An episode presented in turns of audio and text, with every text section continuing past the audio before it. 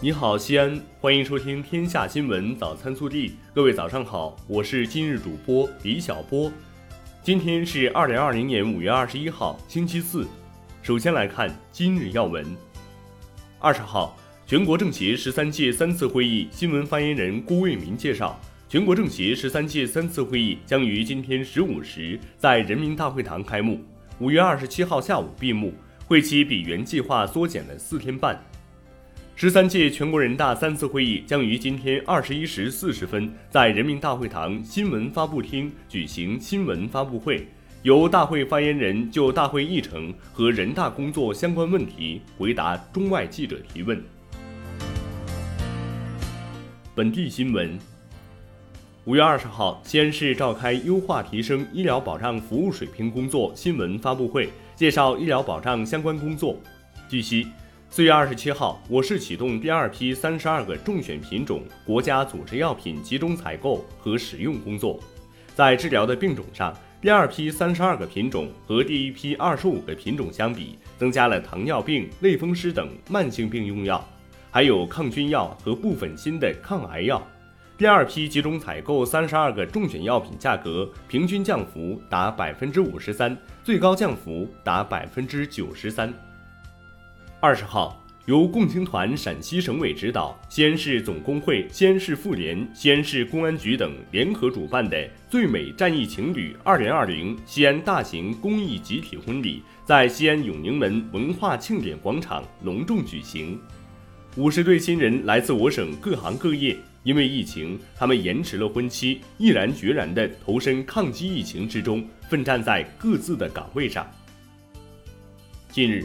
陕西省人民医院上线了陕西省首个新生儿 5G 加 VR 远程探视平台，家长们只要戴上 VR 眼镜，就能实时查看宝宝在病房里的动向，清楚地听到医生对孩子病情的详细介绍，在 VR 监护室与宝宝来一次亲密接触。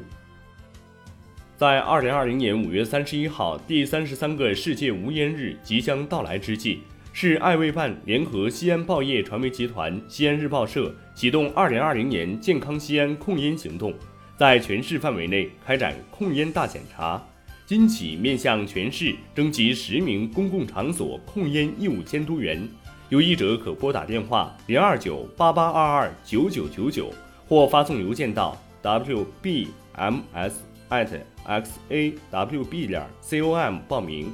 报名时，请提供姓名、年龄、教育程度、职业、电话等信息。报名时间为二零二零年五月二十一号至五月二十五号。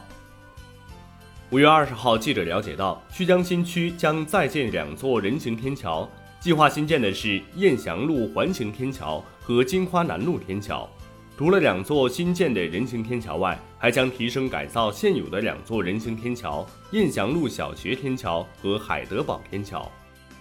利用阴阳合同，先后诱骗一百一十六名大学生落入校园贷陷阱，莫名其妙地背上二百三十九万元的贷款。五月十九号，高新警方通报称，历时十个月破获这起校园贷案件，抓获嫌疑人两名，打掉涉嫌诈骗公司一个，初步追回损失二十五万元。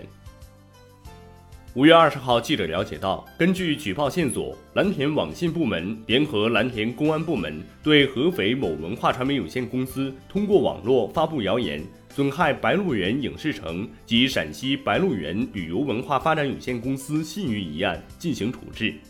公安部门根据我国治安管理处罚法相关规定，依法予以行政处罚。五月十八号十八时许，旬邑县马兰国有林场四名职工在开展林区日常监测巡查时，偶遇一只形似野生金钱豹的动物。他们遂打开车窗，用手机拍下多张较清晰照片。后经专家确认，该野生动物为金钱豹，是国家一级保护动物，属于食肉目猫科豹属。据悉，金钱豹的行踪较为隐秘，偶遇金钱豹并能近距离观察极为罕见。国内新闻。五月二十号，美国国务卿蓬佩奥发表声明，祝贺台湾地区领导人蔡英文就职。中华人民共和国国防部对此表示强烈不满和坚决反对。台湾问题是中国内政，事关中国核心利益和十四亿中国人民民族感情，不容任何外来干涉。我们坚决反对任何国家与台湾开展任何形式的官方往来和军事联系。我们绝不允许任何人、任何组织、任何政党在任何时候以任何形式把任何一块中国领土从中国分裂出去。据外媒报道，美国十九号宣布对一家位于中国上海的物流公司实施制裁。据称，这家公司与被美国列入黑名单的伊朗马汉航空有合作。此外，外交部发言人赵立坚在二十号举行的外交部例行记者会上表示，中方敦促美方立即取消相关非法制裁，并将坚定致力于维护本国企业的合法权益。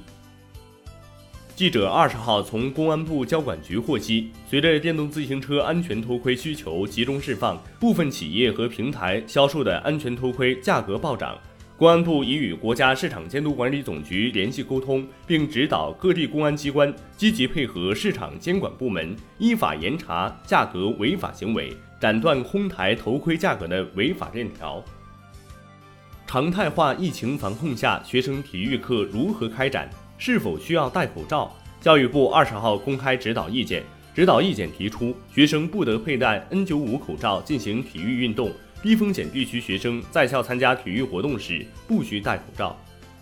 近日，国家卫健委等五部门发布关于加强婚前保健工作的通知。据国家卫健委介绍，在地方财政支持下，已有二十二个省份在全省范围全面推行免费婚检。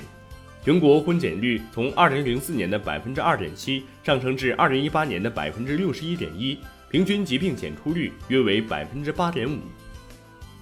二十号，从武汉逆行归来的全国人大代表、无锡市人民医院副院长陈静瑜，随江苏代表团赴京参加全国两会。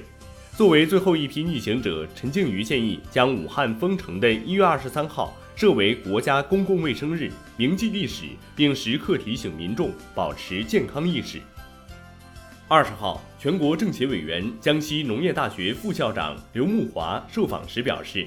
针对新冠疫情发生后出台的野生动物禁食政策，他建议人工野生动物养殖应名单清晰，让人工野生动物养殖专业户知道哪些动物能养，哪些不能养，并加强规范管理。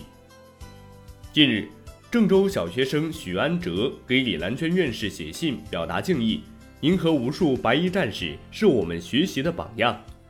李兰娟回信写道：“希望你们学会敬畏生命、尊崇科学、保护环境、锻炼身体，扎扎实实学习，健健康康成长，成为为祖国未来发展的国之栋梁。”